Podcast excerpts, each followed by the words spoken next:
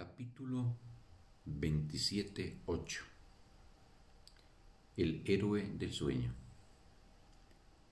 El cuerpo es el personaje central en el sueño del mundo. Sin él, no hay sueño ni él existe, sin el sueño en el que actúa como si fuera una persona digna de ser vista y creída. Ocupa el lugar central de cada sueño en el que se narra la historia de cómo fue concebido por otros cuerpos, cómo vino un mundo externo al cuerpo, cómo vive por un corto tiempo hasta que muere para luego convertirse en polvo junto con otros cuerpos que, al igual que él, también mueren. En el breve lapso de vida que se le ha conseguido busca otros cuerpos para que sean sus amigos o enemigos.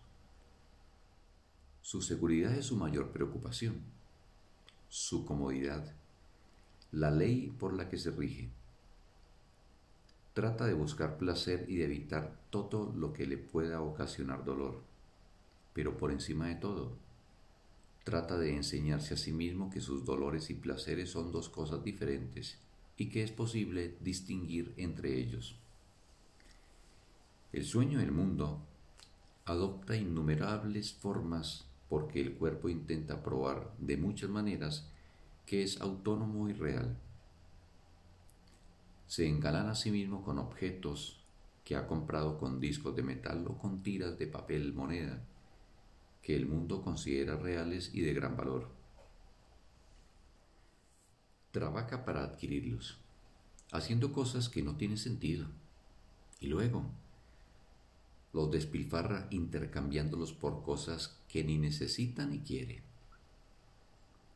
Contrata a otros cuerpos para que lo protejan y para que coleccionen más cosas sin sentido que él pueda llamar suyas.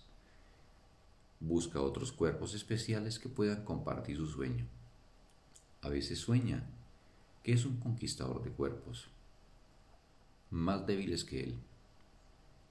Pero, pero en algunas fases del sueño, él es el esclavo de otros cuerpos que quieren hacerle sufrir y torturarlo. Las aventuras del cuerpo, desde que nace hasta que muere, son el tema de todo sueño que el mundo haya tenido jamás. El héroe de este sueño nunca cambiará y su propósito tampoco. Y aunque el sueño en sí adopta muchas formas y parece presentar una gran variedad de lugares y situaciones en los que su héroe cree encontrarse, el sueño no tiene más que un propósito, el cual se enseña de muchas maneras. Esta es la lección que trata de enseñar una y otra vez que el cuerpo es causa y no efecto, y que tú, que eres su efecto, no puedes ser su causa. De esta manera, tú no eres el soñador sino el sueño, y así deambulas fútilmente entrando y saliendo de lugares y situaciones que él maquina. Que esto es todo lo que el cuerpo hace es cierto, pues no es más que una figura en un sueño. Mas, ¿quién reaccionaría ante las figuras de un sueño a no ser que creyera que son reales? En el instante en que las reconoce como lo que verdaderamente son, dejan de tener efectos sobre él porque entiende que fue él mismo quien les dio los efectos que tienen al causarlas y hacer que parecieran reales. ¿Cuán dispuesto estás a escaparte de los efectos de todos los sueños el mundo haya tenido? Es tu deseo impedir que ningún sueño parezca ser la causa de lo que haces. Examinemos pues el comienzo del sueño, ya que la parte que ves no es sino la segunda, cuya causa se encuentra en la primera. Nadie que esté dormido y soñando en el mundo recuerda el ataque que se infligió a sí mismo. Nadie cree que realmente hubo un tiempo en el que no sabía nada de cuerpos y en el que no habría podido concebir que este mundo fuese real. De otro modo, se habría dado cuenta de inmediato de que estas ideas son una mera ilusión, tan ridículas, que no sirven para nada, excepto para reírse de ellas. ¿Cuán serias parecen ahora? Y nadie puede recordar aquel entonces cuando habrían sido motivo de risa e incredulidad.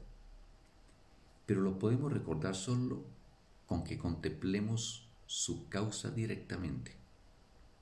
Y al hacerlo, veremos que en efecto son motivo de risa y no de temor. Devolvámosle al soñador el sueño del que se desprendió, el cual él percibe como algo que le es ajeno y que se le está haciendo a él. Una diminuta y alocada idea, de la que el Hijo de Dios olvidó reírse, se adentró en la eternidad donde todo es uno.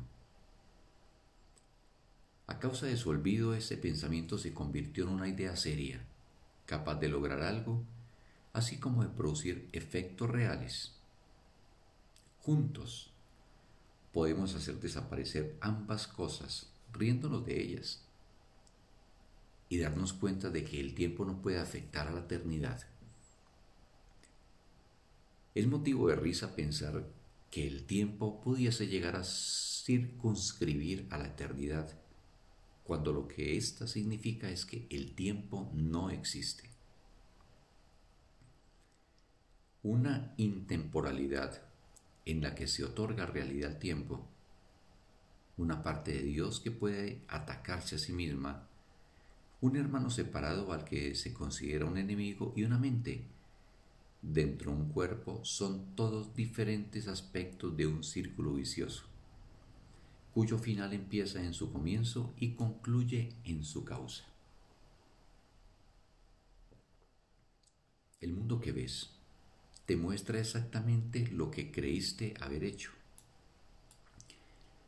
excepto que ahora crees que lo que hiciste se te está haciendo a ti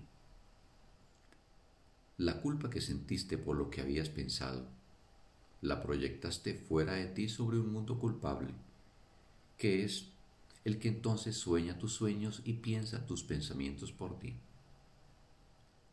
Es su venganza la que recae sobre ti, no la tuya. Te mantiene estrechamente confinado un cuerpo, al que castiga por todos los actos pecaminosos que éste comete en su sueño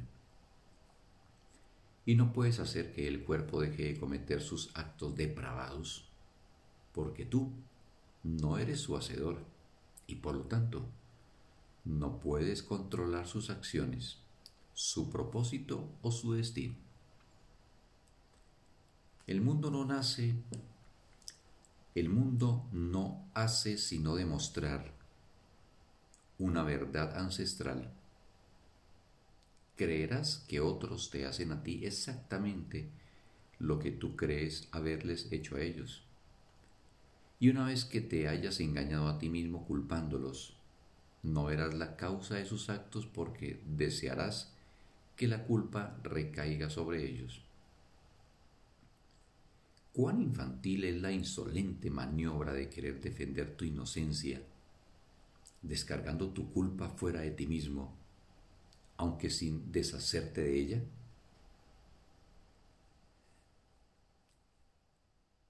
¿Cuán infantil es la insolente maniobra de querer defender tu inocencia, descargando tu culpa fuera de ti mismo, aunque sin deshacerte de ella? No es fácil percibir tal ironía cuando lo que tus ojos ven a tu alrededor son sus graves consecuencias, mas no su frívola causa. Separados de su causa, los efectos parecen ciertamente ser tristes y graves. Sin embargo, no son más que consecuencias. Su causa, en cambio, es lo que no es consecuencia de nada, al no ser más que una farsa. El Espíritu Santo, sonriendo dulcemente, percibe la causa y no presta atención a los efectos. ¿De qué otra manera podría corregir tu error cuando has pasado por alto la causa enteramente? Él te exhorta a que lleves todo efecto temible ante Él, para que juntos miréis su descabellada causa y os riáis juntos por un rato. Tú juzgas los efectos, pero Él ha juzgado su causa. Y mediante su juicio se eliminan los efectos. Tal vez vengas con los ojos arrasados en lágrimas, mas óyele decir, hermano mío, Santo Hijo de Dios, contempla tu sueño fútil en el que sólo algo así podría ocurrir. Y saldrás del instante santo riendo, con tu risa y la de tu hermano unida a la de él. El secreto de la salvación no es sino este, que eres tú el que se está haciendo todo esto a sí mismo. No importa cuál sea la forma del ataque, eso sigue siendo verdad. No importa quién desempeñe el papel de enemigo y quién el de agresor, eso sigue siendo verdad. No importa cuál parezca ser la causa de cualquier dolor o sufrimiento que sientas, eso sigue siendo verdad. Pues no reaccionarías en absoluto ante las figuras de un sueño si supieras que eres tú el que lo está soñando. No importa cuán odiosas y cuán depravadas sean, no podrían tener efecto sobre ti a no ser que no te dieras cuenta de que se trata tan solo de tu propio sueño. Basta con que aprendas esta lección para que te libres de todo sufrimiento, no importa la forma en que éste se manifieste. El Espíritu Santo repetirá esta lección inclusiva de liberación hasta que la aprendas independientemente de la forma de sufrimiento que te esté ocasionando dolor.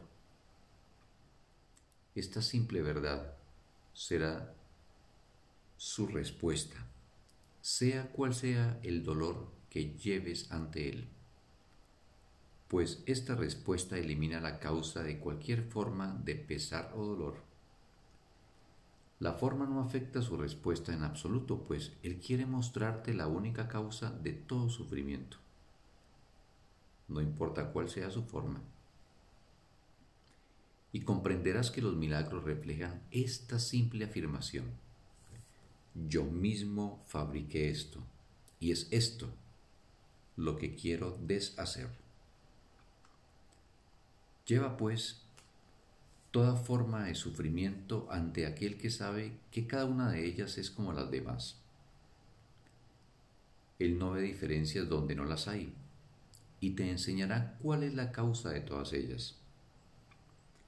Ninguna tiene una causa diferente de las demás y todas se deshacen fácilmente con una sola lección que realmente se haya aprendido. La salvación es un secreto que solo tú has ocultado de ti mismo. Así lo proclama el universo, pero haces caso omiso de sus testigos, porque de lo que ellos dan testimonio es algo que prefieres no saber. Parecen mantenerlo oculto de ti, sin embargo, no necesitas sino darte cuenta de que fuiste tú quien eligió no escuchar ni ver. Qué diferente te parecerá el mundo cuando reconozcas esto.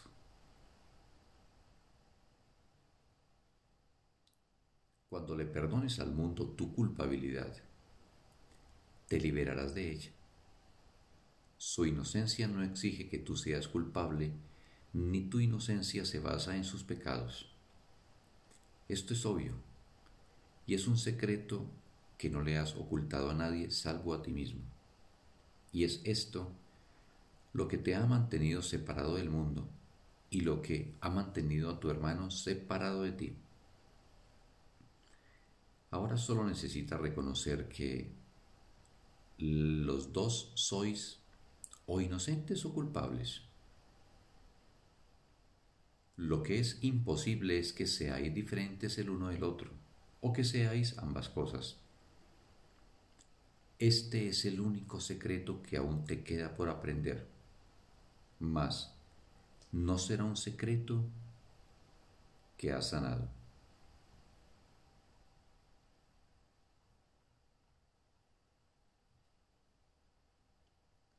Fin del texto. Un bendito día para todos.